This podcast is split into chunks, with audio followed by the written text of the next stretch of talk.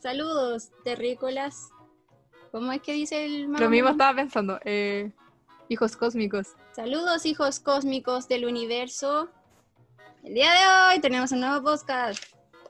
Por fin, ¿después de cuánto? Ay, sí, no, no demoramos tanto. Como que no, fueron como tres meses, Cami, desde julio. Local de Friends lo grabamos hace poco. ¿Verdad que grabamos? Ya, olvídalo. Quiero hacer una moción para despedirla. El día de hoy tenemos un invitado. Haz música de fondo. Gracias. El invitado de hoy es mi amigo Raúl. Raúl, preséntate. Hey, eh, soy un amigo de la Cami y realmente eh, creo que no tengo mucho que, que comentar más que veo muchas series, muchas películas, hice hasta un programa de eso. Y Así es. qué decir, me, ¿A me qué te dedicas? Me dedico a básicamente a, a decir basura en internet y Pensé que iba a decir la carrera, trabajo. ah, como carrera no, mantengo mi línea de ver películas, pero lo apliqué en mi vida, así que estudio cine para el que le interese saber. Estudio cine, antes estudié bioquímica porque tengo serios problemas de decisiones Así es. y, y ahora por fin estudio cine para eh, seguir tirando basura con internet, pero con más fundamento. Sí. Así que ese soy. Me encanta esa necesidad de, de tirar basura, así que- pero con argumento, dedicarse Sí, a es eso. bastante, sí, es bastante genético. Sí. Eh, Raulito y yo nos conocimos a través de la red social más pacífica donde el amor fluye. Twitter. Solo tranquilidad y amor en esa aplicación. Nada de conductas tóxi- No hay tóxicas. conductas tóxicas, no hay violencia, nada. No hay discusión. Ajá. O sea, todo dentro de un parámetro, parámetro de respeto. Obvio, po, Puro obvio. rato. Todo el rato. Así Puro es. cariño. Entonces ahí no, nos conocimos con el Raúl, después nos, nos agregamos a Instagram y después eh, aquí estamos. Esa es nuestra amistad. ¡Tarán! Sí. Eh, sí, y el Raúl eh, en su Instagram como que rankea películas y series. Así les pone nota del me 1 odian al por 10. ello. ¿Qué cosa? Y todos me odian por ello. La gente Ah, se enoja sí. mucho. Pero Sí. es, me- es mejor así, causar esa polémica. Sí. Sino que fome. Sí. Que vengan. Que, que vengan a pelear. Sí, y yo así a veces le digo así como, oye, sé que estáis terrible mal, tera- terapéate. Y otras veces así como, no, sí, sé que sí. Y yo de hecho también he contribuido a su estrés porque él es un hombre muy sobreexigente. Entonces, Pero a ver, como qué ejemplo de qué película ha rankeado que la gente se te ha tirado más encima. Sí, cuéntanos. Películas que me han tirado mucho odio. El laberinto del fauno. Que le puse un 5. Era una 10 un 5. O sea, mediocre.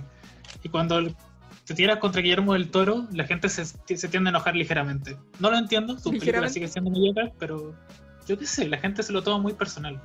Lo mismo con Caroline, que creo que la critiqué así como al inicio y le puse como un le puse como un 6 y no era una mala nota y la gente también se enojó porque no le puse un 10. Pero ahí estaba yo, digno y jamás, jamás, jamás me dejé vencer. Muy bien. Así que ahí estoy. Me encanta. Con esa actitud hay que ir por la vida. Sí. Y yo le he dicho así como, oye, ve esta película. Loco, a veces son como las 4 de la mañana y yo acabo de terminar de ver una una película y es como, Raúl, tenéis que verla. Y ahora así como, ya la voy a ver hoy día. Sí. Con, con una cara de tu demacrado de no haber dormido, ahí, ahí Sí. Raúl, ve esta película y yo, vale. Pero él dice que sí, yo so- so- solo se la doy para que. No sé. Pero a mí me da mucha risa porque de repente literal le pone un 1 a las películas o un 0 como tanto. Como así de mala. ¿Y cuáles son tus parámetros para, para ponerle nota? Es un proceso complejo, que me encierro en un claustro durante un tiempo y después de decir que hay como parámetros técnicos, así como lo básico es eh, que no sé qué el color, que la cámara, que los personajes sean decentes, que no se contradigan, y después eso es como un 4% de la nota. Y después estoy yo que dice, me ha gustado, un 7. Y- y- pero no, en general suelo ser ligeramente más parcial y trato de que si, si hace todo bien, le doy una buena nota y tiene que ver con un montón de parámetros que te enseñan en clase a base de amenazas y de, y de ahí voy Pero aprendiendo. una opinión súper objetiva y prudente. Sí, completamente, completamente. Ah, De hecho, Hay que el- fiarse de, la- de las recomendaciones tuyas. Siempre, de to- en todos aspectos de la vida, confianza de mí. Jamás, jamás voy a mentir. Bueno, a veces. Sí. Y bueno, para el hecho de que haya venido el día de hoy a nuestro programa. Eh, sí, resulta de que eh, no sé en qué momento de nuestra vida, porque ya yo no sé lo que hice ayer, pero en algún punto de nuestra vida nos pusimos a ver Diego y Glot. Entonces con la Carla dijimos, ah, eh, podríamos hacer un podcast sobre Diego y Glot. Y ahí el Raúl muy enojado me dijo, ¿por qué hacen un podcast de la única serie que no he visto? Y que no me gustó. Y, y yo así como eh, hermano eh, tenía un problema, serio. Porque como no te gusta Diego y Glot.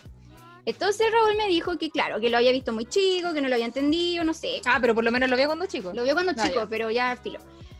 La cosa es que yo le dije, partiste a verla de nuevo. Y como el Raúl es una persona independiente que no le hace caso a nadie, solo a su, a, su- a su mente, a su corazón, fue a verla. Dije, Yes Honey. Y, y fui. Sí, Y, y la vio toda. tarde me la vi. De hecho, sí. Eso, ¿viste? Eh, Este loco se odia a sí mismo. Y, y la vio entera como esa tarde. Y después le puso, ¿cuánto- ¿qué nota le pusiste? Como un ocho y tanto. Si le puse como una buena nota, le puse como un 7, un 8. Yo encuentro que es como aceptable. Sí, como de Sí. 1 a 10 le puso así como un 8 y tanto, me acuerdo. Y fue como, ahora sí, estáis como dentro de nuestra gracia. Así que eso, bueno. Mira qué potra. Nice. ¿Podéis dejar el celular al lado? Perdón. No. Deja el celular ahí. Pero es Paloma Mami, esta potra. ¿Y qué me importa a mí? Diva, ya. Ya. Em, Cis, cuéntanos un poco de Diego y Glot en general. Bueno, es una serie chilena de monito animado. Eh, cuenta con dos temporadas, si no me equivoco. Sí, ya, pero la no cuenta. segunda mm, eh, Es es como, como que modificaron un poco la gráfica de, lo, de, lo- Sí. de la animación y agregaron un personaje extra que no sé si fue tan. No, fue- no sé si era tan necesario. Pero nos vamos a centrar en la primera temporada. que- ¿Cuántos capítulos son? Son como 10, ¿o no? Ya, y cada Diez. capítulo dura como 10 minutos. En realidad, como que nos. mm, Mentira, como 20. Bueno, ya 20. La cosa es que, bueno, trata de las aventuras de cuatro amigos. Serían Diego, su perro Glot, por eso Diego y Glot. em, sus tres mejores amigos que sería Droguet, Danilo y Violeta. Sí. Y bueno, eso, yo diría que la serie se, se basa en contar, o sea, como de narrar un poco la vida de la, en la ciudad de Santiago, Sí. como las costumbres chilenas o cosas así, como que la- el ambiente chileno que se vive un poco. Y se representan en la serie, desde la perspectiva también de cabros chicos. Así es. Pero encontramos esta serie muy interesante, porque tiene muchas cosas que son dignas de analizar. No es una serie así como a la tonta y a loca, que filo. Es que como todas las, bueno, cuando tú eres chico veis las cosas y después cuando grande te das cuenta de que era mucho más profundo de lo que pensabais. Así es. Eh, Bueno, Voy a apurar. eso. ah, Gracias. ¿por qué Ya. Porque Ya, sí. Ya. Entonces, para la dinámica de hoy, Raulito escogió un capítulo y nosotras escogimos otro y los vamos a analizar. Entonces, Raúl, cuéntanos, ¿qué capítulo para analizar escogiste tú? Elegí un capítulo tranquilo, un capítulo que apenas tiene eh, relaciones políticas y escogí el capítulo del vigilante. Qué buen capítulo. ¿Qué tiene. Ligeras insinuaciones al fascismo, a la dictadura y a los gobiernos totalitarios. Así es. Eh, por lo que yo como encontré que era un capítulo así como fácil de, de desmenuzar y que apenas va a tener pequeños segmentos interesantes, decir ese. Bueno, el vigilante eh, es una es un capítulo donde Droguet es eh, capturado por el inspector y medianamente director y lo, lo vuelve el vigilante del- de las buenas costumbres. El vigilante de las buenas costumbres tiene que hacer que todo se cumpla porque el colegio estaba muy desordenado para el inspector. Claro. Y los amigos como que no entienden qué pasa con este niño, que le dice, oye, tú eras diferente, ¿qué te pasa?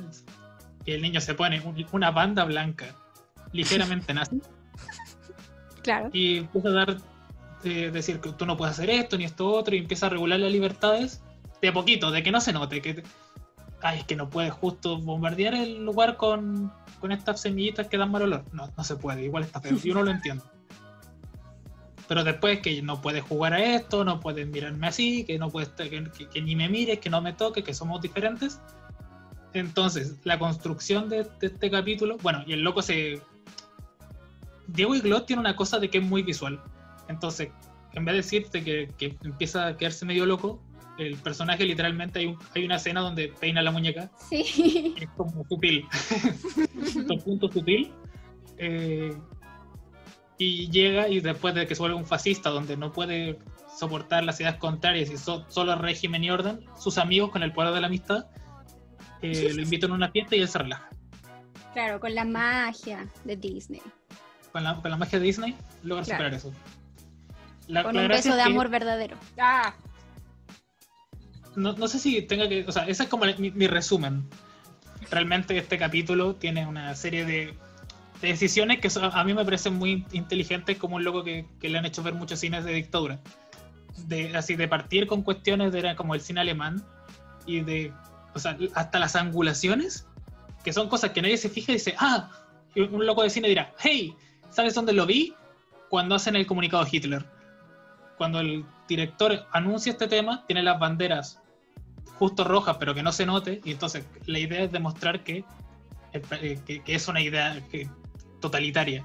Mm. Y de ahí hay un montón de escenas así donde se vuelve a recalcar cierta, tanto con juegos de colores, cuando el, el director se vuelve literalmente una serpiente de ojos amarillos, que es la representación de los grupos radicales de derecha, y yo lo encontré brillante. O sea, Qué la heavy eso. serpiente amarilla de- Sí, es que la serpiente amarilla del. Ay, ya no me acuerdo ni cómo se llaman, pero. Esas son ¿El las ideas más. Sí, el inspector se vuelve. Cuando captura a. al joven, se vuelve una serpiente que le empieza a susurrar cosas. Que primero es una referencia al libro de la selva, Ya. eh, pero por el juego de colores, que no, que no es el mismo que tiene la serpiente en la película, hace referencia al, al amarillo de, de Let Me Free, que es como el logo del, de, esta- de este grupo ultraderechista. Ya. Uh, Increíble. Qué heavy.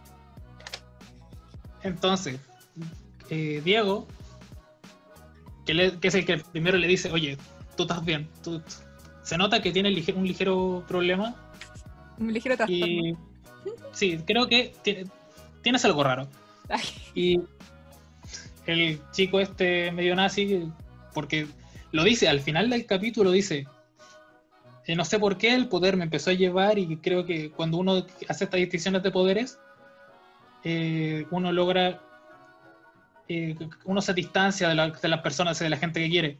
Onda, textual, y es como, wow, mensaje, su- o sea, ni siquiera te da para interpretar, no es como que ellos hayan querido así como hacerte entender, no, te lo dice. El mensaje de la serie es, de este capítulo fue este. Y de hecho, Claro. Diego termina diciendo, realmente, mientras no olvidemos los valores que son nuestra eh, libertad de jugar y de, de recrearnos y de y tratar de transformar, todo estará bien. O sea, y lo dice así, o sea, uno lo... Yo terminé de ver el capítulo de nuevo, porque me lo vi de nuevo para no fallar, y, y terminó ese capítulo y dije, ¿qué? ¿Cómo? Acaba de decir eso textual. Y efectivamente. Entonces, todo el capítulo está lleno así de pequeñas referencias, al, tanto como a la estética del- de las películas de, de ese entonces, como al mensaje que se quería dar. Y, o sea, y es fascinante, o sea, yo quedé así, wow. A mí me encantó este capítulo y yo recuerdo verlo de pequeño.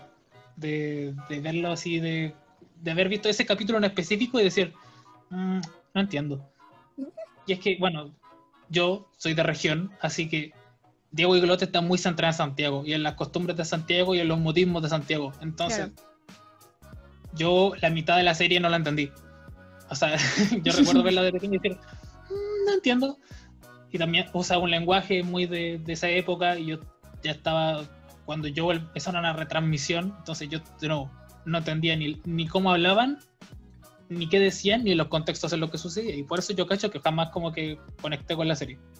La cosa es que cuando ahora que lo vi y que conocí gente de Santiago, logré entender que, el- que al parecer es- eran modismos de la época. Recalco Claro. la palabra época porque ya pasó hace muchos años. De hecho, sí, Eh, estamos terrible viejos. Sí, efectivamente.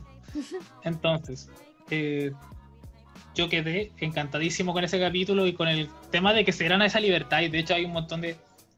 Hay un tema que la gente no sabe, pero que por cada canción, por cada personaje que no sea propio, uno debe pagar. Y se nota tanto que les dio igual y los metieron así como... Nah. Entonces, plagiaron canciones, metieron personajes de, de un montón de series y les dio igual. Y me encantó. De hecho, Está la de misma de, referencias. Droguet, pues como es Droguet, el vigila, Sí. claro, hacer una referencia. Así como, textual. O sea, no, no textual, pero es como muy. Un plagio muy. Heavy, o sea, Descarado. como, sí. Sí, o sea, de hecho, aparece el Chavo del 8, así como de fondo, aparece varios personajes de anime y un montón de personajes así que sim- simplemente por darse ese gustito de meter a esos personajes. Y así hay un montón de cosas. Y yo y creo que Diego y Glot es una cosa que como que te deberían enseñar así como en clase, porque realmente la profesora de historia de una clase de, de división de los poderes del Estado, así de... Y ahí es cuando, justo cuando llega el poder eh, judicial, se levanta Droguet diciendo, bueno, el Poder Judicial, no sé qué, viene aquí a, a castigarnos a todos. Y a, castigar y a hacer cumplir la ley y, y no sé qué. Pero recae como, como que se sube el volumen para la palabra castigar. Y que te quede Mm. claro que, que aquí... Y lo que creo que es más interesante de ese capítulo es que eh, se nota que él nunca tuvo la intención de ser malo, sino que él se había viciado por un poder que estaba mal, que Claro. trataba de mal influenciarlo. Me, me agrada que se den ese lujo, porque si ahora en una serie actual no te llega y tal la dictadura así tan libremente y que le importe tampoco que sea tan, tan literal. Así que, no sé, amo, amo ese capítulo. O sea, yo, yo me acuerdo cuando era chica que yo, a ver, ¿cuánto? Tenía como 10 años, más o menos. Y, mm, y yo recuerdo haber ese, visto ese capítulo y yo, yo sabía que se trataba como de la dictadura, po. O sea, que yo, aparte hacía frases muy textuales de lo Sí, que po. sería Pinochet. eh, dentro de mi ignorancia de, de, o sea, de una niña de 10 años, ¿cachai? Yo, yo sabía que se trataba de eso. Eh, por ejemplo, por el hecho de que el matón del colegio se llama Mamo, le dicen el Mamo. Eh, eh, no sé, por la, la parte de como cuando está peinando la muñeca, así también. Yo entendí que el loco estaba como rayando, cosas así. Pero claro, o sea, cuando me pasa lo mismo que a ti, como de que ahora que lo veo de grande, yo encuentro súper heavy que se hayan dado como el lujo en ese entonces de, de agarrar para la palanca así tan heavy a, lo que fue el periodo de dictadura, po. porque no recuerdo exactamente qué año fue, pero fue muy por ahí que, que eh, Pinochet murió, po. Entonces como que no estaba así como tan, tan quizás superado, entre comillas. Eh, yo creo que era como bien reciente todo eso, entonces como que se dieron el lujo de, de hacer una parodia básicamente y yo, yo ahora lo encuentro súper heavy y súper valiente. Yo no sé al final si a lo mejor después fueron como sancionados de alguna forma por eso, no lo sé, estoy pensando ahora. Eh, espérate, ¿en qué fecha se hizo? ¿El 2000? 2004 parece. 2004. Ahí todavía estaba yo Pinochet, po. No, última emisión 2009. Ah, El primera 2005. emisión 2005. 2000 y Pinochet murió el 2006, parece. Eh, entonces, más heavy todavía. Oh, acabamos de. Busca cuándo murió Pinochet, por favor. Acabamos de hacer un, una- una- un descubrimiento aquí en vivo y en directo. ¿Qué pensamos de eso? Claro, oh, cacha, mira. eh, Diego Iglot se hizo, empezó el 2005 y Pinochet todavía, no, todavía estaba vivo, po. Y hicieron como todas estas parodias y estas cuestiones. y Yo lo encuentro muy heavy, de verdad. Carla. Sí, Qué shock. Sí.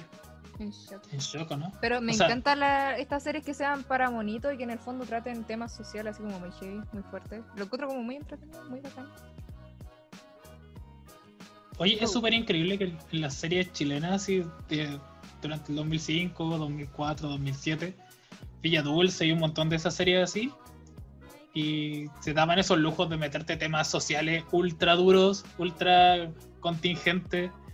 O Sí. sea, es ver la sociedad actual y ver que todavía eh, hay grupos que defienden a muerte Pinochet y que una serie fuera, que ahora dirían, ay, no, es que tratan de ideologizarlos y no sé qué. Bueno, posiblemente también lo dijeron en ese Como en entonces, el libro pero- de la cotineja.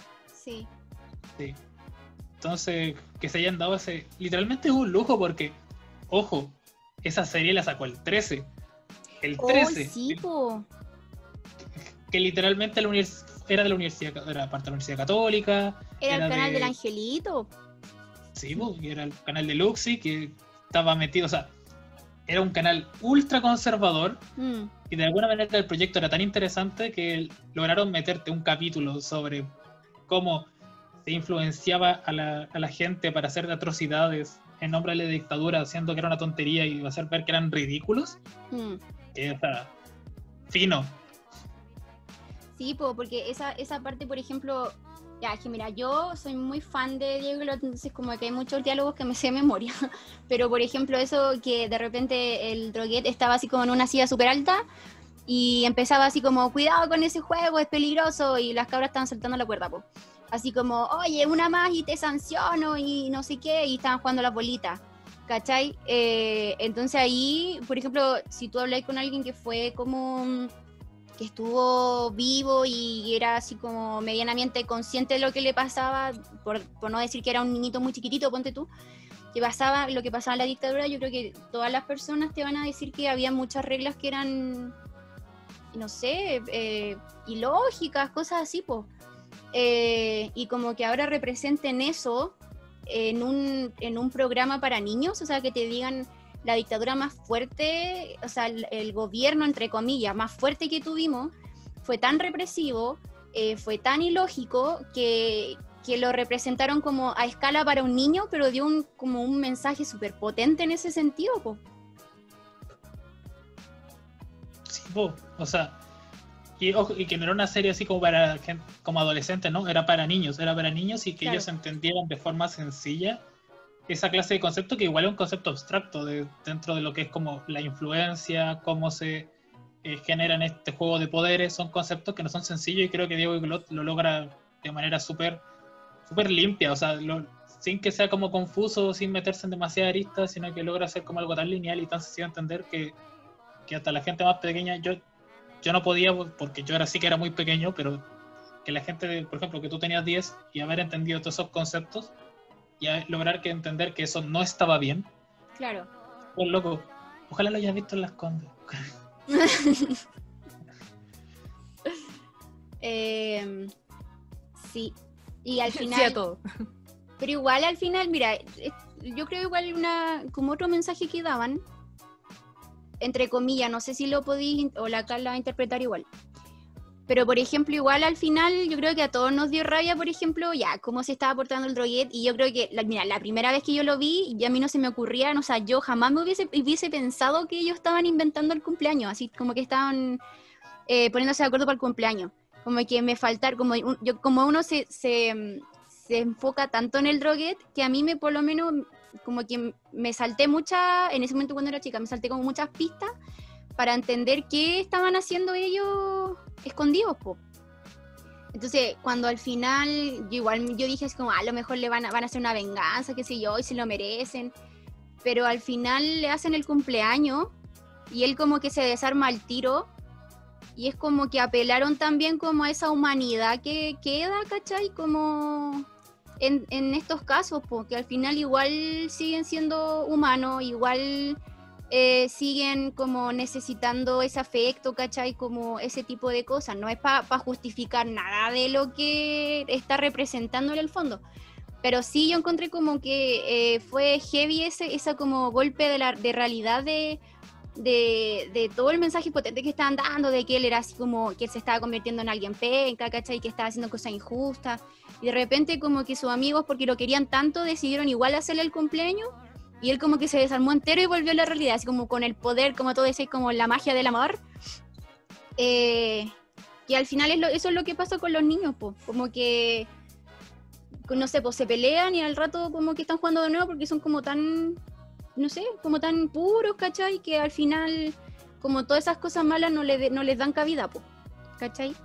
Igual hace referencia como que esa, esa enfermedad de poder es de unos pocos y la manipulación, los manipulados son muchos, ¿cachai? Entonces el droguet era el manipulado y que en el fondo realmente él no pensaba todo lo que estaba haciendo en el capítulo, él nunca lo quiso hacer con intención, sino que eh, él había sido, de hecho, había una escena en donde los amigos habían imaginado que le habían lavado el cerebro y ahí también fue como muy literal, por así decirlo, eh, que ahí como que mostraron una escena que veían que el director, o sea, el inspector le estaba lavando el cerebro literalmente, o sea, como con que... Un jabón. con cepillo jabón, eh, lavándole el cerebro.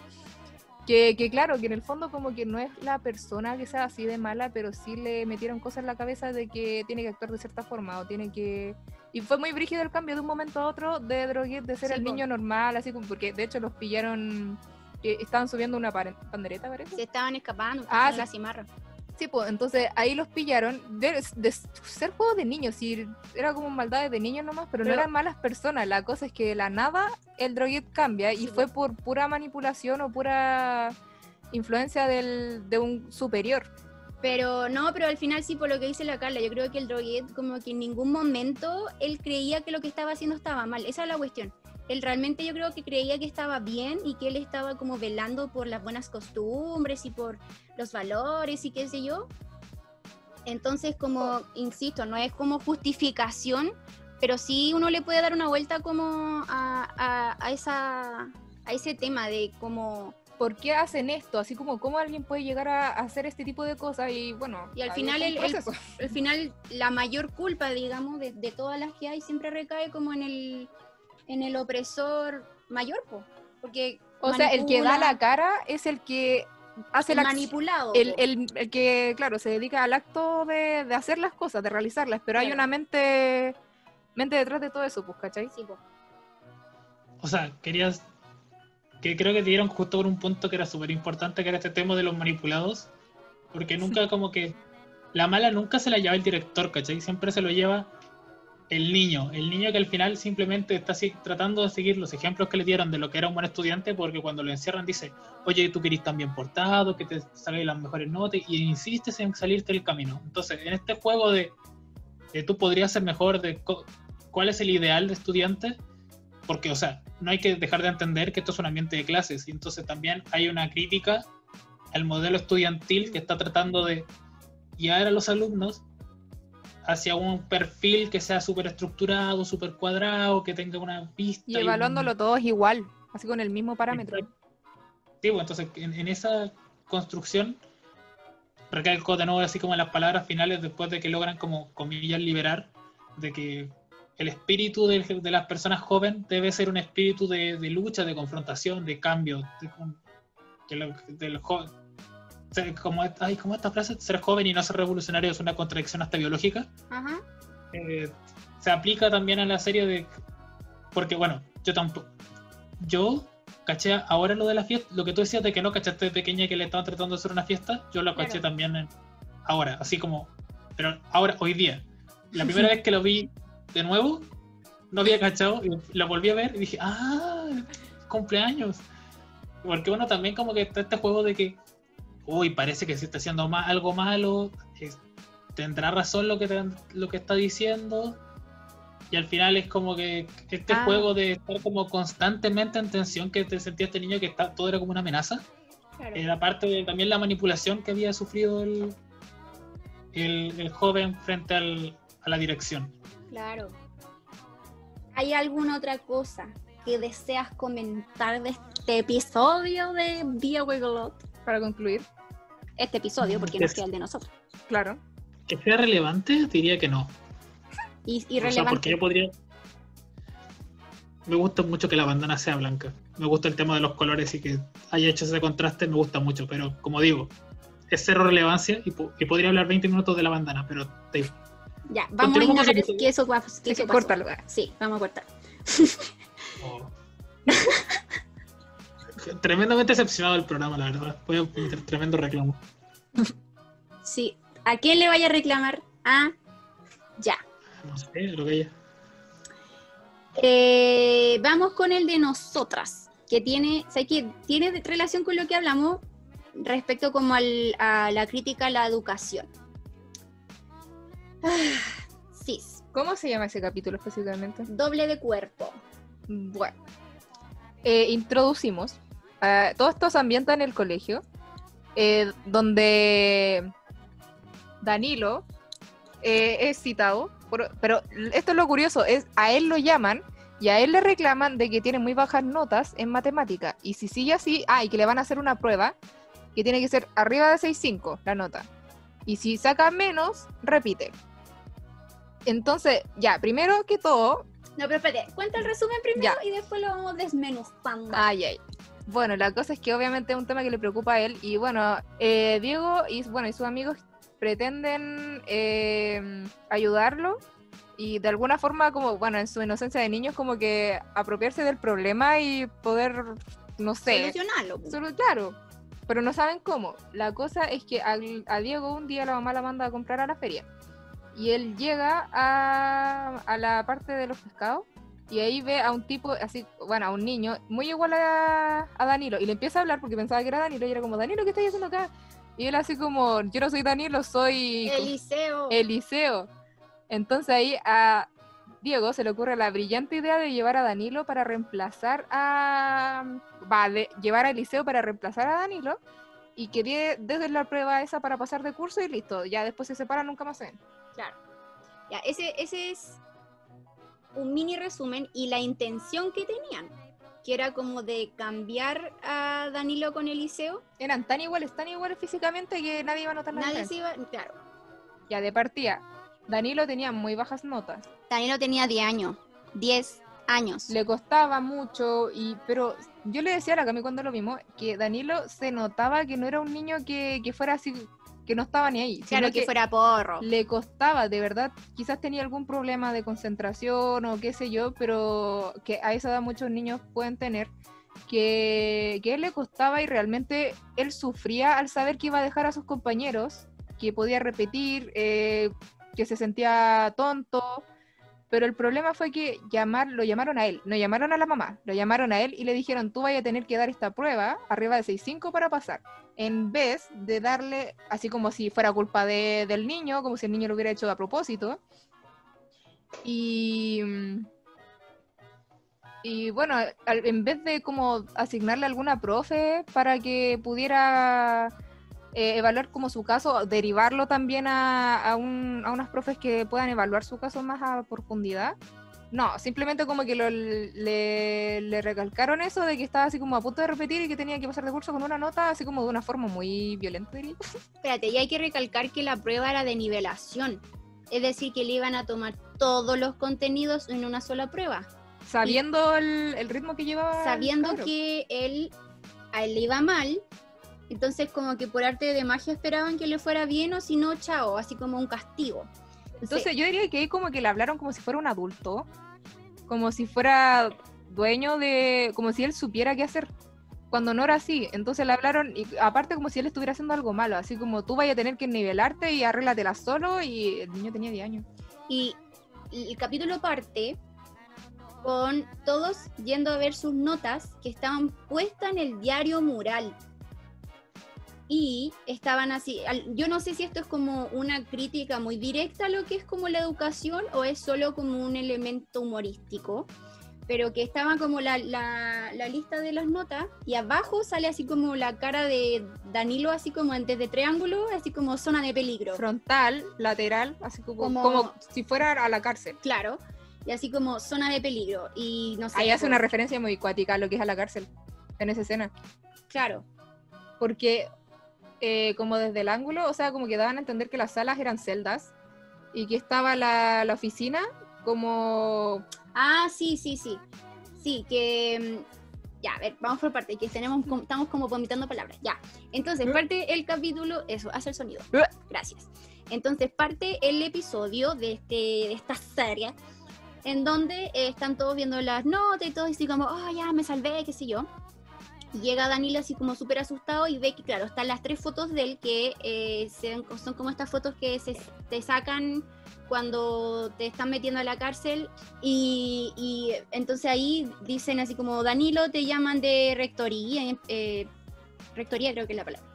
Y cuando va caminando para allá se, se ve como que todas las salas son una celda y al final del pasillo está el como la, la- donde está la rectoría y sale fuego desde ahí y se escuchan gritos, así como de tortura.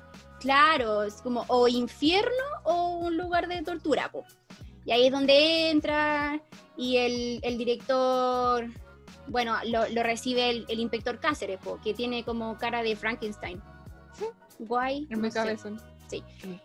Pero es que en ese, en ese, en ese sitio estaba como Frankenstein, no sé por qué, perdonen lo ignorante.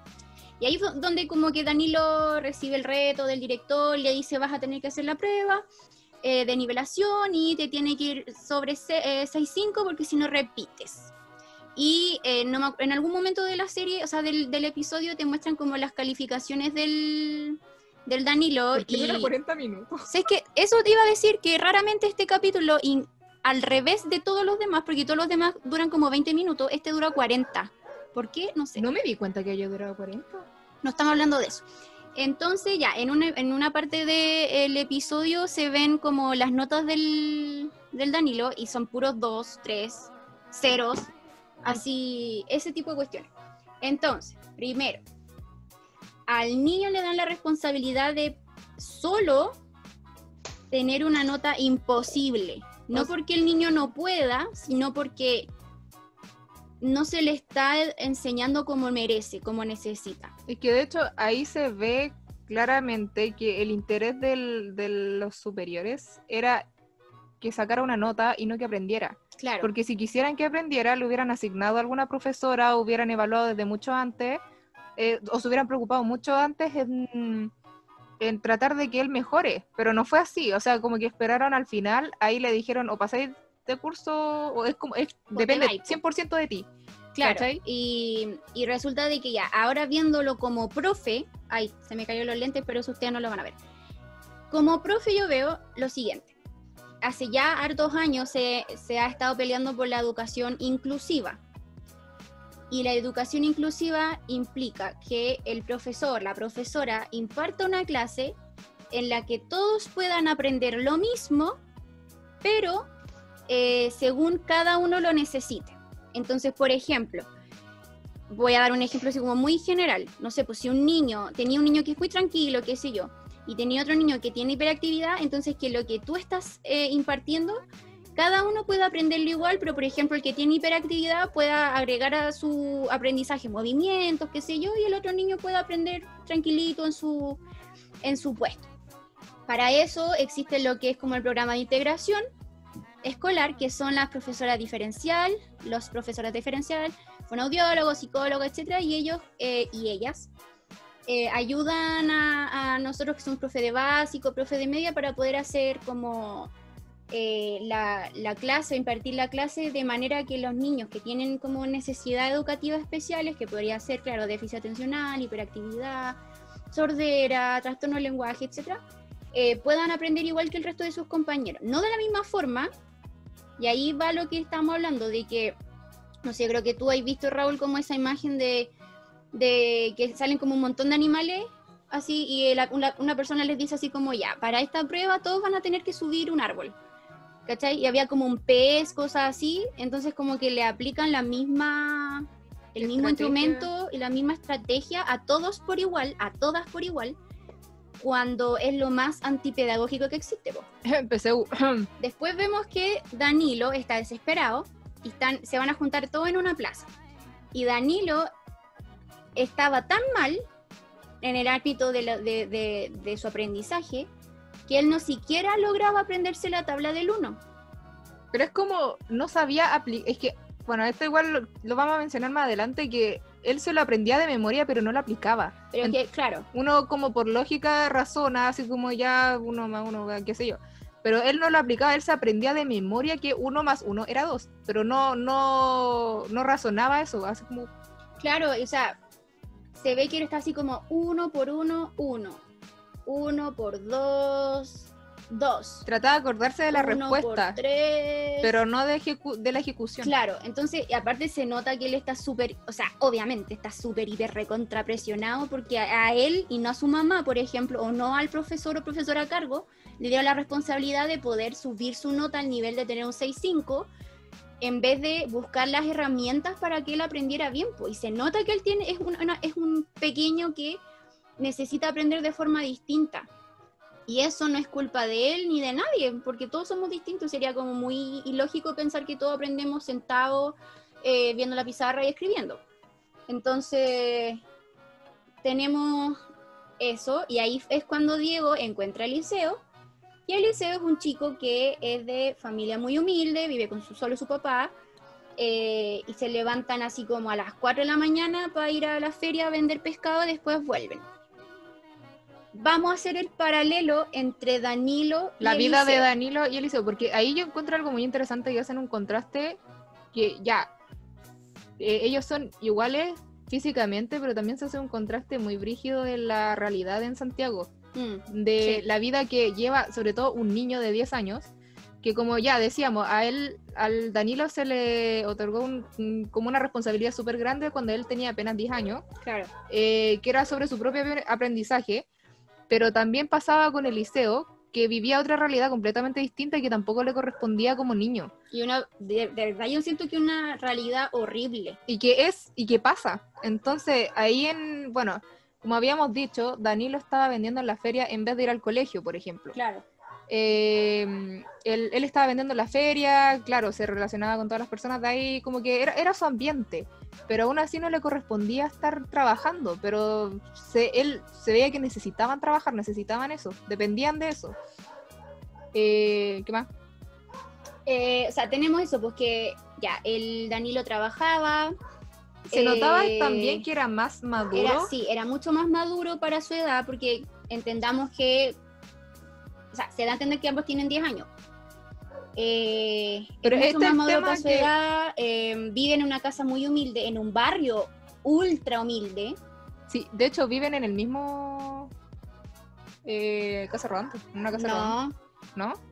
no, no, no. eh, la, la casa rodante es como aparte, pero. Ah.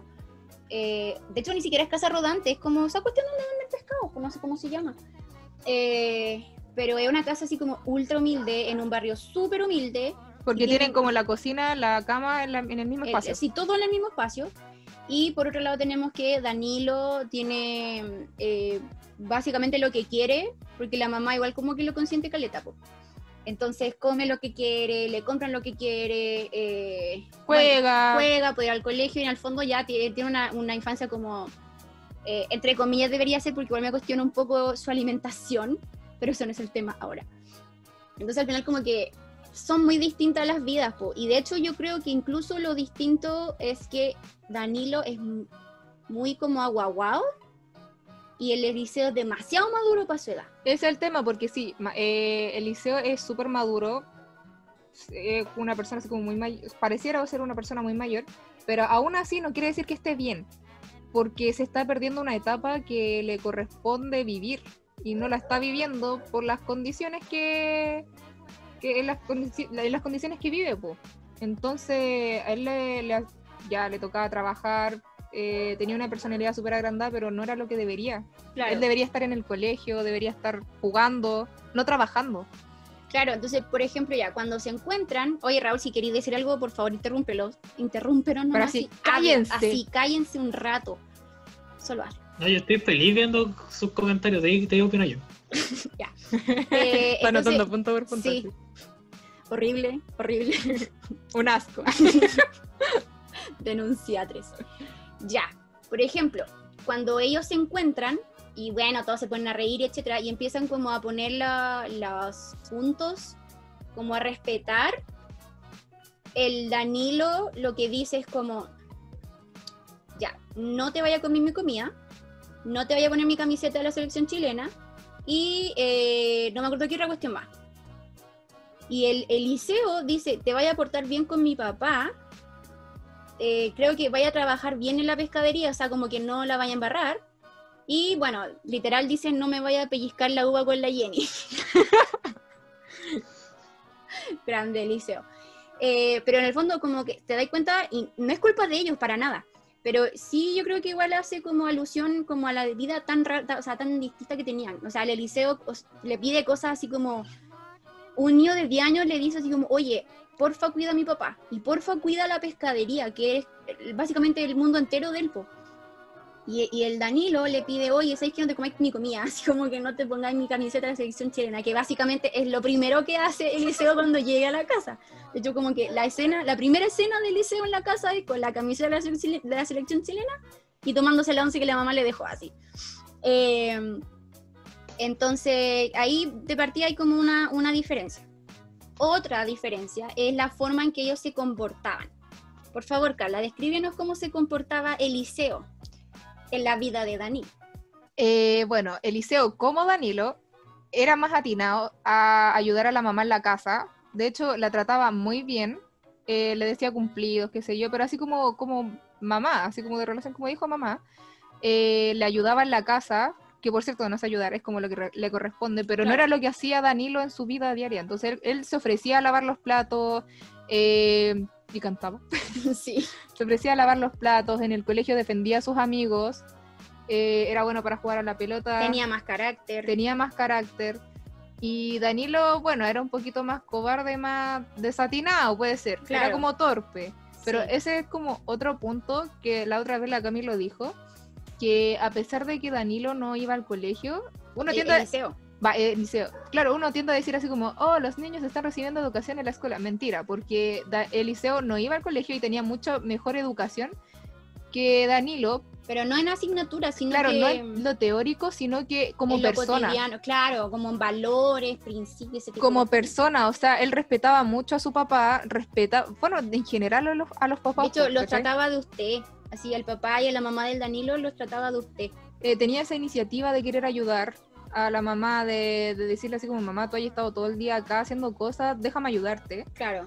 Eh, les, le iba bien en el colegio, Pero, pero, porque tenía la iniciativa de aprender y yo creo, o o sea, esto ya yo creo que se puede eh, intuir, porque no sé, no sé qué tan como eh, explícito es, pero yo creo que a lo mejor ahí Eliseo aprovechó la oportunidad de ir al colegio, porque nosotros no sabemos cómo estaba aprendiendo el Eliseo en, su vida normal.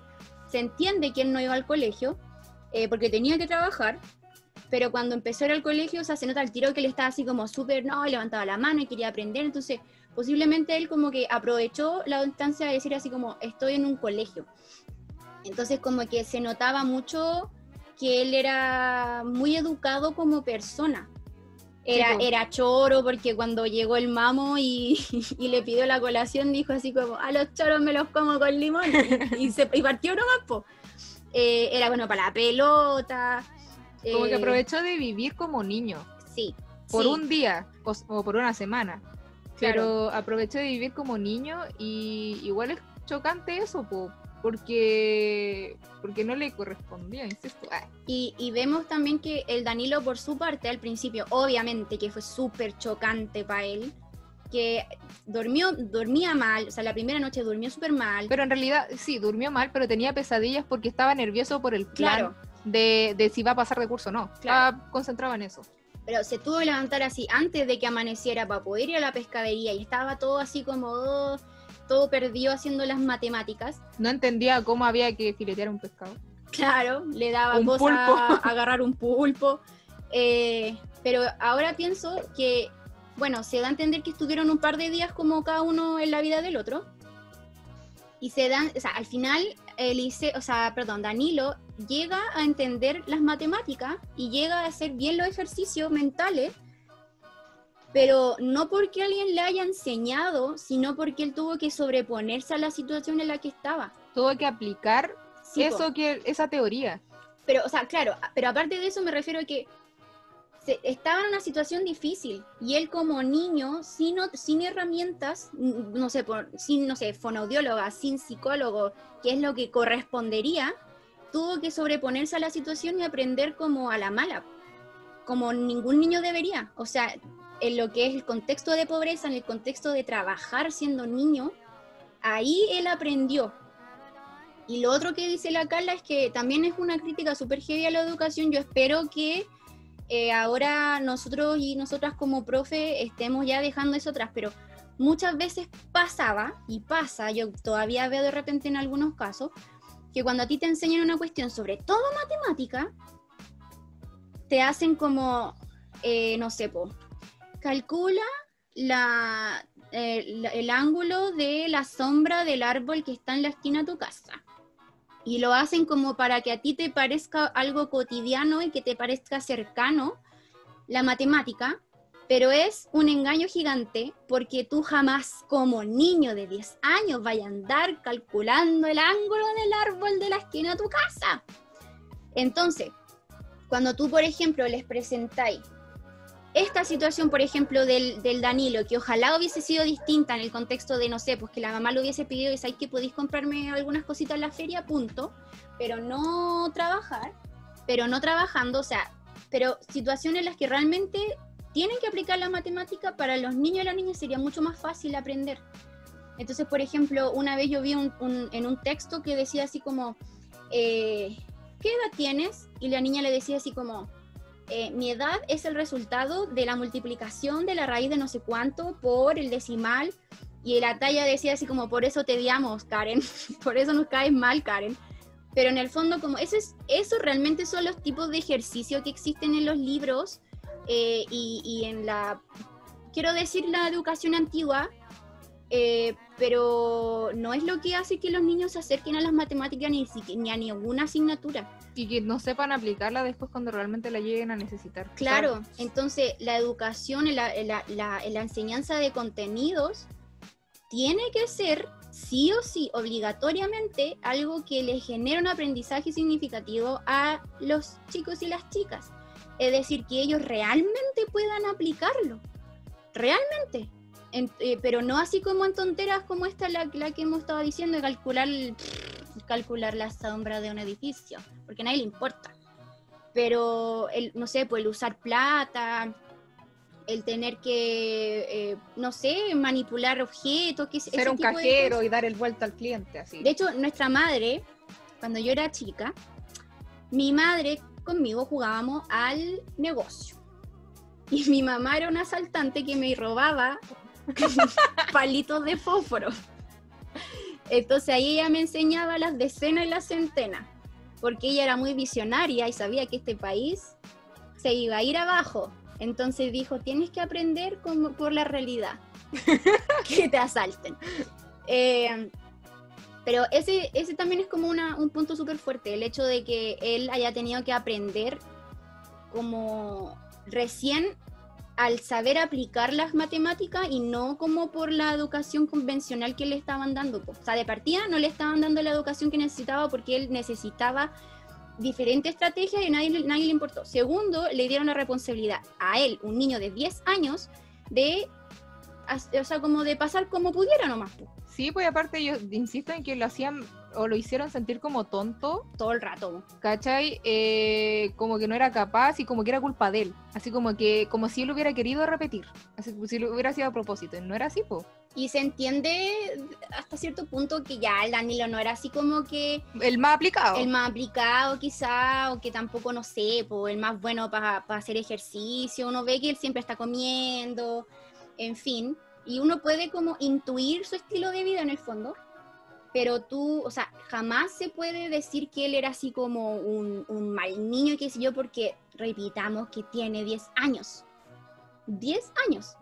Entonces, es súper heavy como darse cuenta de todas esas cosas. Al principio, claro, yo, la, yo igual, pues cuando los vi cuando era chica, era así como, oh, qué chistoso, así como encontraron un, un- un doble de Danilo y qué sé yo. Pero ahora te das cuenta que es como un, así como apuntar directamente a tantas cosas que realmente se estaban viendo en, esa época. Y espero que ya no se estén repitiendo con tanta frecuencia como lo es el trabajo infantil, como lo es la mala enseñanza, eh, la, bueno, la diferencia de clases todavía está, yo creo que va a ser difícil combatirla al 100%, pero, pero darse cuenta como de que eso en realidad era el trasfondo, no tanto el chiste de que el Danilo y el, y el Eliseo se cambiaron de puesto, po, sino que era todo lo otro detrás. po. Raúl, ¿tienes algo que decir? Uf, ya, ya, no, ya, no, ya no recuerdo ni la mitad de las cosas que quería decir, pero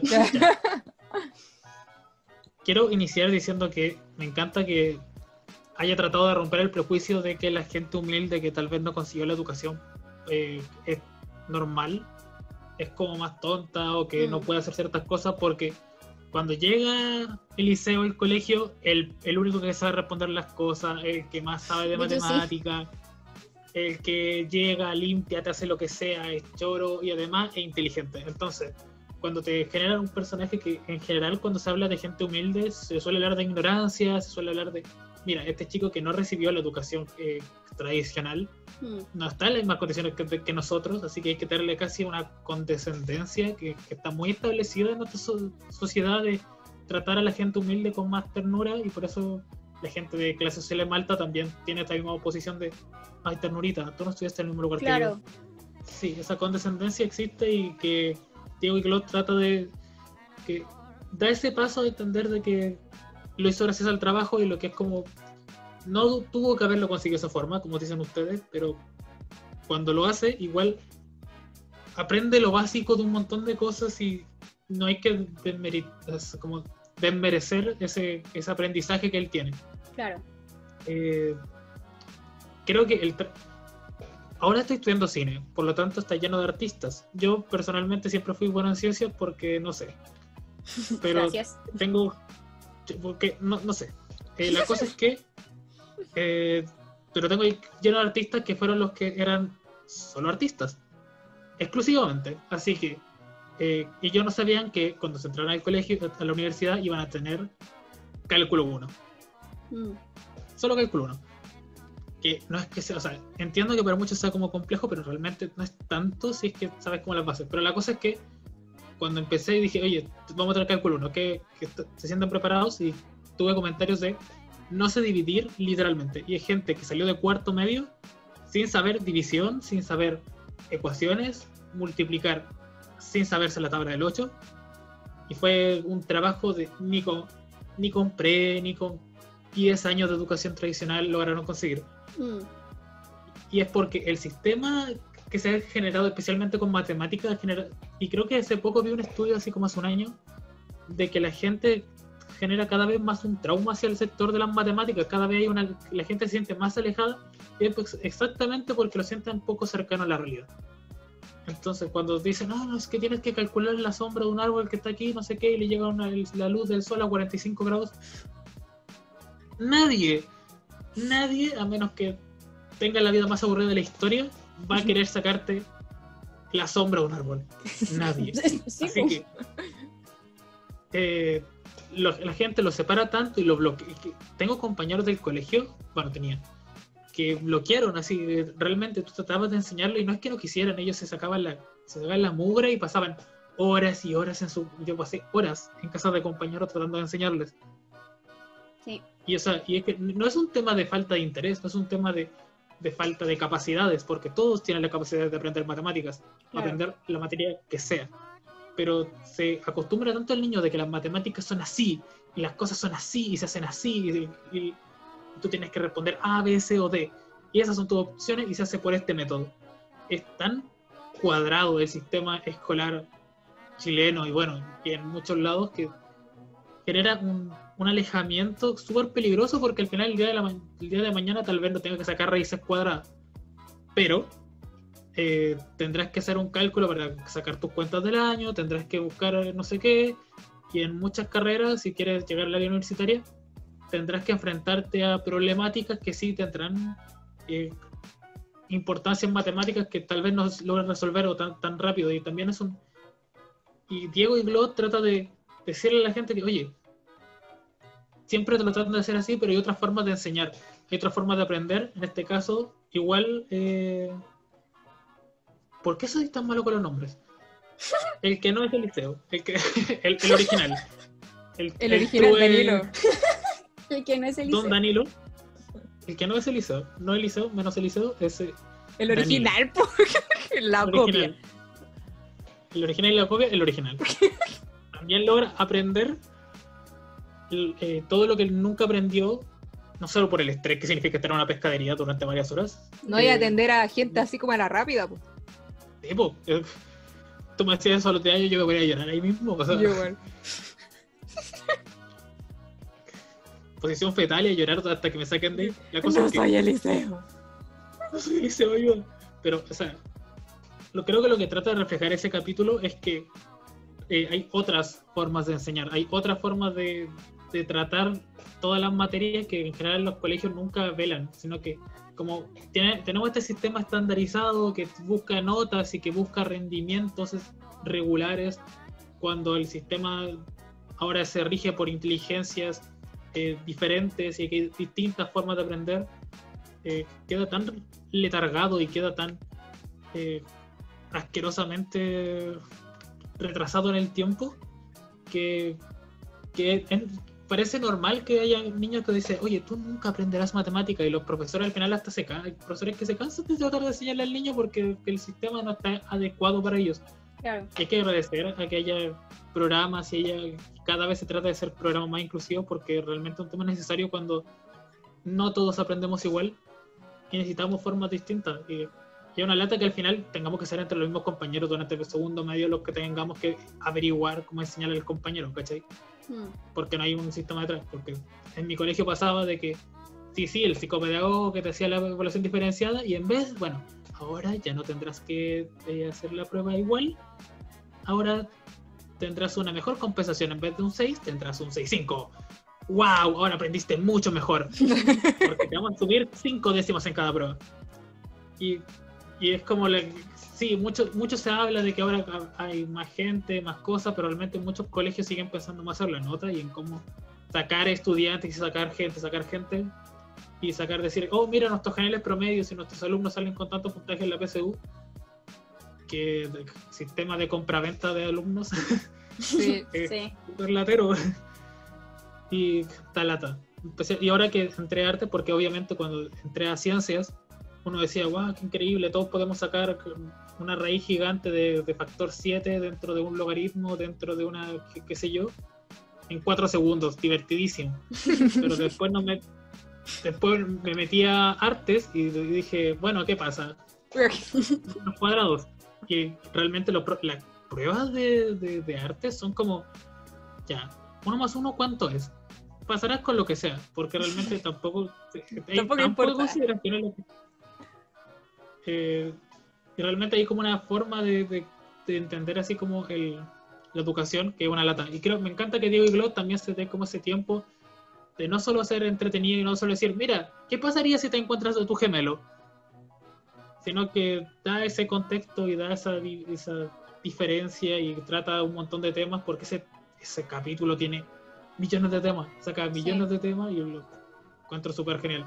Especialmente que, y creo que calza mucho este tema de que de que Eliseo sea un personaje que está muy como es muy maduro para su edad y no, y no lo retratan como algo necesariamente, o sea, lo retratan como algo positivo, pero no siempre. Porque él, él cuando puede también trata de ser niño, también trata de divertirse todo lo que no pudo, como, como dijeron. Es que igual Así que- eh, Eliseo tenía como valores y principios, pero también era maduro, ¿cachai? Como que igual son cosas Sí. separadas. Y. Y claro, pues, o sea, como. Bueno, eso. Se me olvidó lo que iba a decir. Sorry. Oye, pero espérate, que yo quería hacer, y esto me ha llamado harta la atención, de que uno se da cuenta de que ya, el Danilo vive con su mamá, no existe el papá, y el Eliseo vive con el papá, O sea, viene entre paréntesis esto. no existe la, sí, pues no tiene que ver con lo que estamos hablando antes, no existe la mamá. Entonces, Eliseo dice que se llama Eliseo Guevara Guevara, y dice por parte de padre y madre. ¿Dónde está la mamá? No sabemos. Falleció, se separaron, etcétera, no sabemos. Pero siempre he, he como fangirleado. Todo es gemelo, ¿eh? Sí, te cachai Es que juego de sea juego de gemelas versión chilena. Chilenos, sí. Que Eliseo y Danilo realmente sean hermanos, pero los papás que sean gemelos idénticos y que los papás se hayan separado para verse nunca más, porque no sé, y que cada uno se haya llevado a un niño. Así como. Vamos a etiquetar aquí a los productores de Diego y Glot para que vean esta posibilidad de explorar esta trama. Pero sabemos Mejor que el trasfondo no conspirativa era. que he escuchado. Ah, Mejor teoría conspirativa que he escuchado en mi vida, la verdad. Por supuesto, yo realmente siempre lo creí yo.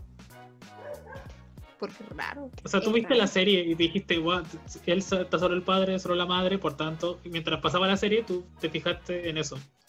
Me parece correcto. Mientras había caleta de tema. Mientras, o sea, sí, pues, mientras habían todo este tema de trasfondo, yo ahí fijándome, deben ser hermanos gemelos separados en hacer. Se descubre todo esto y lo que yo encuentro que igual fue humillante fue porque ya están los dos, Danilo y Eliseo, en la misma sala, y todos empiezan así como que a decir que poco menos Eliseo era así como 10 veces mejor que Danilo. Hasta la mamá. Ya, pero vamos a analizar eso en otro lado, quizás nunca. El punto es que eh, ahí creo que el castigo em, crece al punto, no estoy segura, pero creo que crece hasta el punto de que le dicen que si no pasa va a ser expulsado por todo este show que hicieron. Finalmente Danilo pasa la prueba pero digámoslo porque él aprendió a aplicar lo que había, lo que tenía que aprender, que era las matemáticas, lo aprendió a aplicar y por eso logró pasar. Por eso logró sacar sobre 6.5. ¿Qué Esa más? escena me quedó grabada desde chica, el pase de curso. Me, me encanta esa canción y cuando toda la gente de la feria lo está persiguiendo, me encanta. Ah, sí. Por todo. Santiago y me encanta que ponen así como todos los panoramas de Santiago. así Sí, yo así como ahora de grande puedo identificar los paisajes que ponen de así de la Santiago. moneda. Claro, po, el, eh, eh, ¿cómo se llama este parque? Como lo que es el parque forestal, el parque la- de la aviación, todos esos lados, el Mapocho. Puedo identificar como por dónde estaban, pues por el, el edificio telefónica, en fin. Ya, vamos a decir un par de datos importantes que a mí me llaman la atención. Diego y Glot fue creado por Claudio. brillo, please. Claudio Grossberger, Sebastián Correa y José Tomás Correa. Este, esta serie fue eh, producida, está bien dicho, por la empresa Cubo Negro. Y eh, resulta de que esta eh, serie se creó el 2003 y que fue presentado como proyecto Canal 13 y el fondo eh, del Consejo Nacional de Televisión de Chile lo financió y eh, se lanzó el 2005. Después tuvo la segunda temporada que no solo nosotras, sino que la mayoría le dio eh, como críticas negativas. Eh, y resulta de que ellos eh, empezaron a hacer la- como a planear una producción de una tercera temporada, pero Canal 13 fue sancionado en 2009 porque no quisieron eh, ¿cómo se dice? Transmitir un programa, un documental. Y eso, eso implicó que se les prohibió eh, continuar financiando otros proyectos del canal y entre eso estaba Diego y Glot. Una pena. Una pena. Gracias Canal 13 por nada. Y además Hugo eh, Negro estaba en bancarrota. Porque la serie que ellos que, que le, le pidieron a Canal 13 que transmitiera se llama Un País Serio, que era un documental de dos episodios. Eh, pero, y- bueno, se iba a transmitir por Canal 13, pero no quisieron porque no, como que no iba con la línea editorial. Signo de pregunta, signo de pregunta. Y por eso dijeron que no y fueron sancionados y gracias a que Canal 13 siempre lo arruina, no tuvimos tercera temporada de Diego y Glot. Aunque tomando en cuenta la segunda, ¿era para tenerle fe a la tercera? Es algo que nunca sabremos. Por desgracia. Un misterio que nunca lograremos resolver. Pero sería bacán eh, otra versión de Diego y Glot con la, con la actualidad. Sí. Con los problemas actuales. Dado que eh, hace un año tuvimos el estallido social, tuvimos la pandemia, tuvimos el plebiscito, tuvimos muchas cosas. Hubiera sido muy interesante eh, analizar, o sea, como plantearlo desde una perspectiva de niños Según y la yo, forma en que lo han planteado en los capítulos mencionados. Es que igual podemos, tenemos dos opciones. O que Diego y Glot sean como papelucho, así como que nunca crezcan. O que sea como Rugrats crecidos, que tengan la edad. Y de hecho, según yo, ellos tendrían que tener la edad que tengo yo. 24 años. ¿Queremos ver eso o no? No lo sé. ¿Qué, a- ¿qué podría ser Oye. mejor edad? Ah, Y Diego y Glot, versión protestantes de 24 25 años universitarios. Primera línea. Claro. a. Yo, de más que Yo sí. lo, lo vería. Y que Sí. aparezca Eliseo. Ah. Claro, sí, pues no. Yo sí, yo lo vería también. Como un, un remake tipo El Reemplazante. Eh, que ahora. Oye, sería muy bacán ahora que lo pienso. Oye, yo pienso buscar a los productores y poner abajo etiquetarlo. Por favor, tenemos dos opciones. Uno, Diego y Glot protestantes.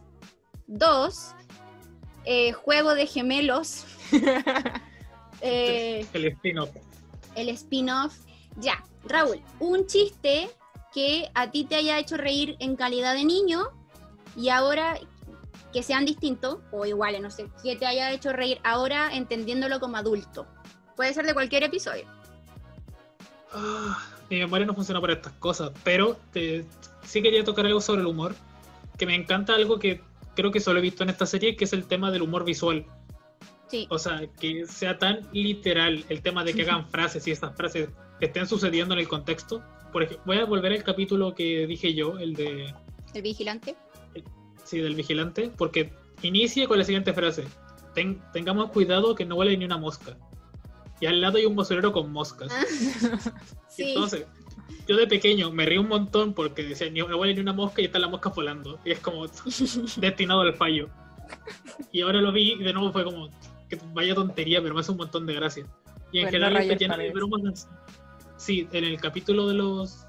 No, también el capítulo de los vigilantes que dice, lo juro por la barba de mi abuela y sale la abuela con barba. Yo soy de, soy de un humor muy simple, entonces esas cosas me hacen mucha gracia. Entonces, dice, "Le- que por la barba de mi abuela, y la abuela instantáneamente tiene barba.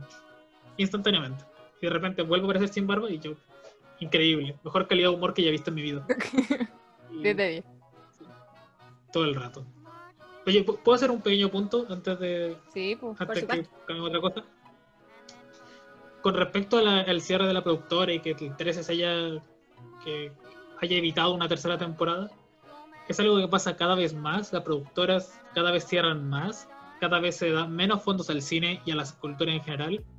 Y con las declaraciones de hoy día de la ministra de Cultura diciendo que la cultura no es una prioridad y que es poco relevante para la ciudadanía, al final terminaremos sin un patrimonio cultural actual solo porque las productoras y las todas las televisiones no quieren proyectar cosas nuevas. No quedamos ya sin un programa infantil propio son, porque son solo retransmisiones de otros programas. No salen documentales propios en canales nacionales ni en cine. Y los programas teleseries que hay carecen de, una, de alguna relevancia solo y exclusivamente porque se opta por algo que sea consumible por toda la familia.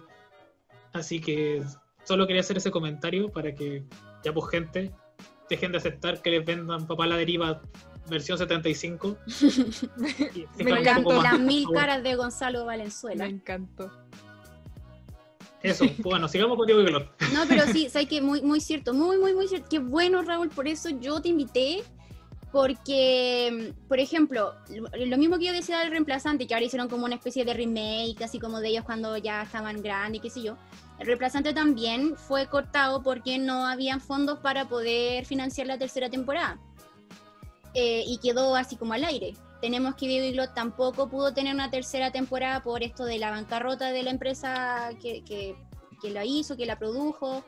Eh, yo no sé de qué se trataba ese documental que le habían pedido a Canal 13 que viera, pero, pero al final esta, estas producciones, entre comillas, chicas, entre comillas, salen perjudicadas por decisiones como... Nada que ver.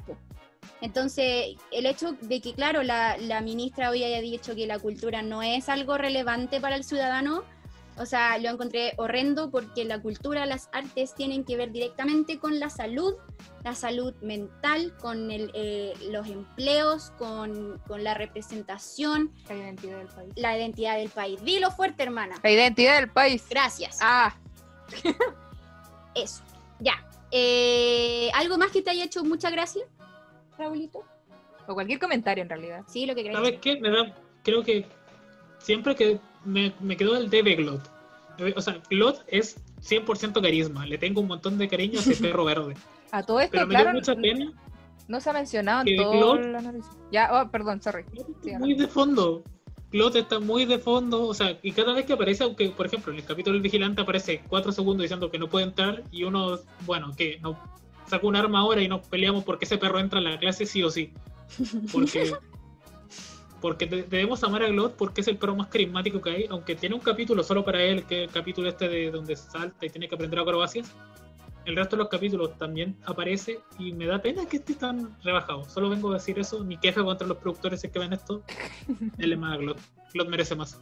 Eh, y no, y, y respecto como ese capítulo, dar, dar en, o sea, como hacer la, el énfasis en que había muchos perros concursando y que habían perros que eran eh, de estos chinchineros, perros que salvaban guagua, un montón de cosas, y Glot quedó en segundo lugar porque se tiró al piso, se hizo el muertito y al segundo se paró y hizo una reverencia y quedó en Yo segundo igual lo lugar. pongo. No, yo lo pongo en primer lugar. pues.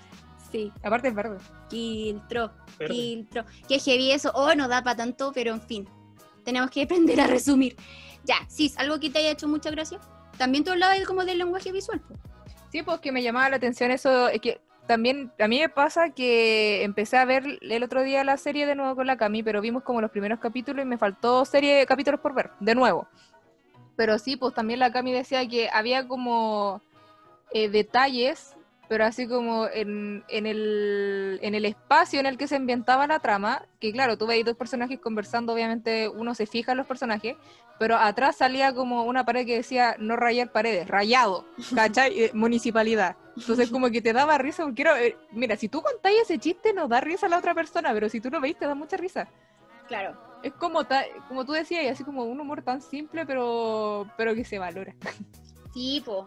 Eh, alguna, algo que te haya hecho reír de chica siendo niña y algo que tú te hayas dado cuenta de ahora que era como un contexto más fuerte y que te haya dado risa. Ay, también me, me da risa que hacen referencia a personajes que realmente existen, como Don Francisco, Sí. o programas que, que realmente existen acá en Chile, la Superfamilia, como que era muy parecido al, al programa que él hacía. Estaba Don Francisco, ¿quién más estaba? Eh, estaba el Pedro Carcuro. En la, en la- la cuestión del animador, o sea, cuando estaba el, el- el concurso de perros. Estaba, no me acuerdo. Pero así, Ah, el Antonio Bodanovich. eh, en fin. Eh, pero sí, po, la, la cantidad de personajes que hay, po, caleta. Que ahora no También- me acuerdo. quizá ahora estaba como analizando que Diego tiene una, una finalidad de ir siempre, o sea, de apelar siempre a lo sentimental. Porque al final del capítulo, por ejemplo, de Drogué del Vigilante, eh, ahí como que apeló al, al lado humano de Droguet, que lo hizo volver un poco a su, a su estado natural. También pasó que en el capítulo de, de Danilo con Eliseo, también al final, claro, después de todos diciendo que Danilo era súper penca y que Eliseo era mejor, ahí igual Diego o sea, apeló al, como al lado sentimental de no, eh, Danilo es nuestro amigo, nosotros lo valoramos por cómo es él y no por lo que, las cosas que sabe hacer. Eh, en el capítulo también del, del perrito, también así como que apelaba a lo, a lo sentimental, ¿cachai? De que no es mi perro, es lo que lo hace especial, es, a pesar de que sea Kiltro, qué sé yo, como que tiene una, una finalidad, encuentro yo ese personaje, que aporta eso a la trama, pues de, del apelar a los, a los sentimientos del- de la trama, que se, que se pudo haber perdido en, Mm. el desarrollo de la... Claro.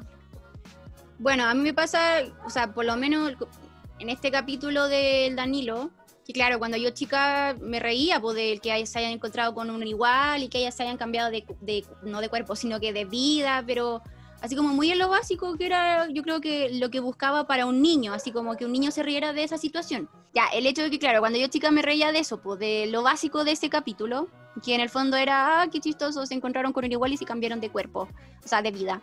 Eh, pero ahora yo, o sea, me causa gracia, pero no la situación en sí, sino que la forma en que lo abordaron. Todo este, toda esta cuestión que hemos visto, o sea, que hemos dicho ahora, pues, o sea, esos 20 minutos en donde un niño se ríe porque hay chistes para niños, condensa tantas cosas de las que hemos hablado ahora, entonces me causa gracia el hecho de que hayan sido tan inteligentes y como tan valientes de enfrentar todas esas cuestiones que Chile estaba viviendo, por lo menos digamos en Santiago, eh, de una forma como tan pero tan pero tan genia, así como tan creativa. Eh, y que en el fondo siento que es una serie que tú tenés que estar viendo constantemente, porque yo creo que nunca vaya a terminar de darte cuenta de cuestiones. Porque cuando chico uno se ríe de lo más básico, pero después uno empieza a crecer y empieza a darse cuenta de otras cosas, de otras cosas. Ya yo siendo profe, yo puedo así, no sé, puedo eh, ver caleta de puntos respecto como a la educación que se daba, que era que representaba la educación que realmente se estaba dando en ese tiempo, de los 2000, 2003, 4, 5. Eh, entonces yo creo que junto con 31 minutos, que yo sé que Raúl va a fangirlear, eh, sí, con 31 minutos siento que son obras maestras. Así que es una pena que Sí, se haya descontinuado. sí, son obras maestras. Creo que 31 minutos sigue como de forma muy independiente, pues, ¿no? Sí, sí, Eh, está online claro, pues. con otro tipo de. Eh, pero Contenido. Diego y Glot se terminó y yo re- realmente lo encuentro obras maestras y sin exagerar, como demasiado bien hechas, demasiado bien tratadas, que tienen un trasfondo súper, súper heavy y que no se deberían tomar tan a la ligera como, Como- que son monitos programas para niños. Subestimarlo de esa forma. No, si los monos animados a veces se sacan mejores. Y no es, no es que tengan así como chistes doble sentido en el, eh, como en, en lo negativo, sino que es como es tan apropiado para cualquier edad que tú teniendo cualquier edad lo vaya a disfrutar igual. Y te vaya a eh, cuestionar también. Sí, po. Porque, por ejemplo, 31 minutos en- le enseña cosas a niños, esto no está bien, esto sí, pero por ejemplo a los grandes nos hace entender muchas cosas, muchos trasfondos que existen, eh, que a lo mejor nosotros no nos damos cuenta, en fin. po. Entonces, para concluir, por favor, productores, traigan una tercera temporada. Y con el contexto actual, oh, es que sería bueno. Sería demasiado bueno. Vamos a poner así Diego Iglot estallido social, Diego Iglot en la pandemia. Pero ¿cómo sería Esto. mejor? Entonces, un Diego y Glot con la edad que deberían tener ahora o con la edad de, de cuando los conocimos. Yo creo que sería entretenido eh, con la edad que los conocimos, tipo papelucho, Mm. pero que se haga un trabajo en el que se recopile experiencias reales de niños en este, en este periodo. Porque, por ejemplo, en el, en el día del plebiscito se hizo una campaña para que los niños y las niñas y adolescentes votaran de forma simbólica a través de internet por ciertos temas que les pusieran para que ellos también fueran parte como de este, de este episodio en esta tierra, en este país. Claro, para no excluir, porque claro, se tiende, como decíamos, que por el hecho de ser monito animado se cree que es infantil y se cree que es innecesario, que es Claro. qué sé yo. Y por lo mismo se tiende a excluir mucho a los niños de responsabilidades de los, o sea, como de contextos sociales, cuando muchas veces no están así. Entonces como que, eh, claro, esto fue algo histórico lo del plebiscito. Y es interesante hacer a los niños parte de eso, Claro. ¿cachai? Y no, no siempre como asociándolo a algún partido político, viviendo la, la situación en sí o lo fuerte que es eso, pero sí haciéndoles saber que ellos son parte porque también son ciudadanos, no porque ser niños no, no puedan tener una opinión o no puedan eh, formar parte de las decisiones que les, también les pueden afectar a ellos. po. Claro, y una de las de las conclusiones a las que se llegó de, a partir de esa de esas votaciones de niños, niñas y adolescentes fue que ellos pedían, es que a mí me impactó mucho, como que ellos pedían poder equivocarse. ¿Cachai lo que es eso? Ellos así como que pedían que por favor se les diera como la como la posibilidad de equivocarse.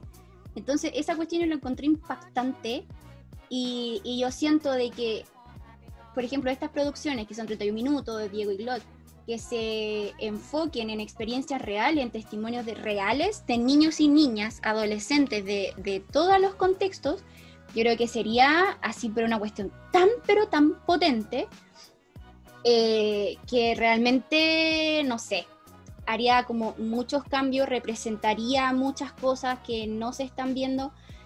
Espero que se logre, pero con el panorama actual, no sé qué pensar. En fin, para ir concluyendo.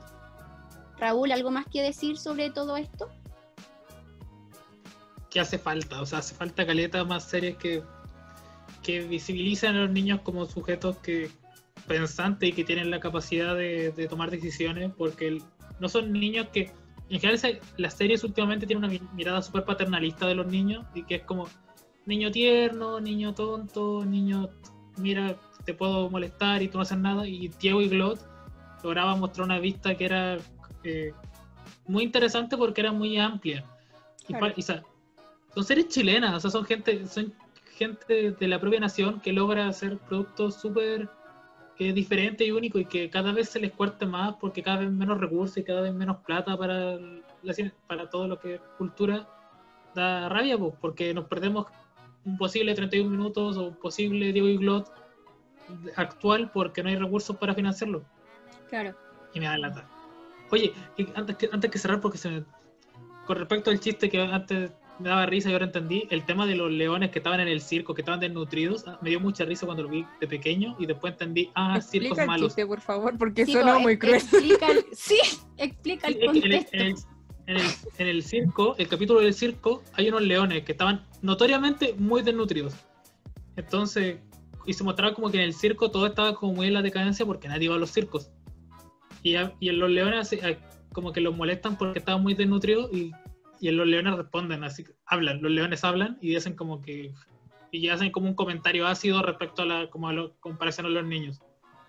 Y yo me recuerdo haberme reído un montón de eso. Y después lo vi, o sea, de pequeño, y ahora lo volví a ver y dije, mmm, circos malos, circo caca, circo porque no había animales un montón y el gorila también, porque era como que siempre se demostraba que sí, sí, muy chistoso los animales, hacen muchas cosas, pero como que se los notaba todos tristes, po. Sí. La, la mona extrañaba a su hijo y lo confundió con, con, Con el Diego. Diego, Es tristísimo. bueno, me- mi reflexión final. Gracias. Se agradece. ya, para ir concluyendo. Carla, ¿le quieres mandar un saludo a alguien? No. Raúl, ¿le quieres mandar un saludo a alguien? Gracias, mamá. no, eh, eh, Mamá, estoy. No, Estoy en creo que- Spotify. mamá, mírame.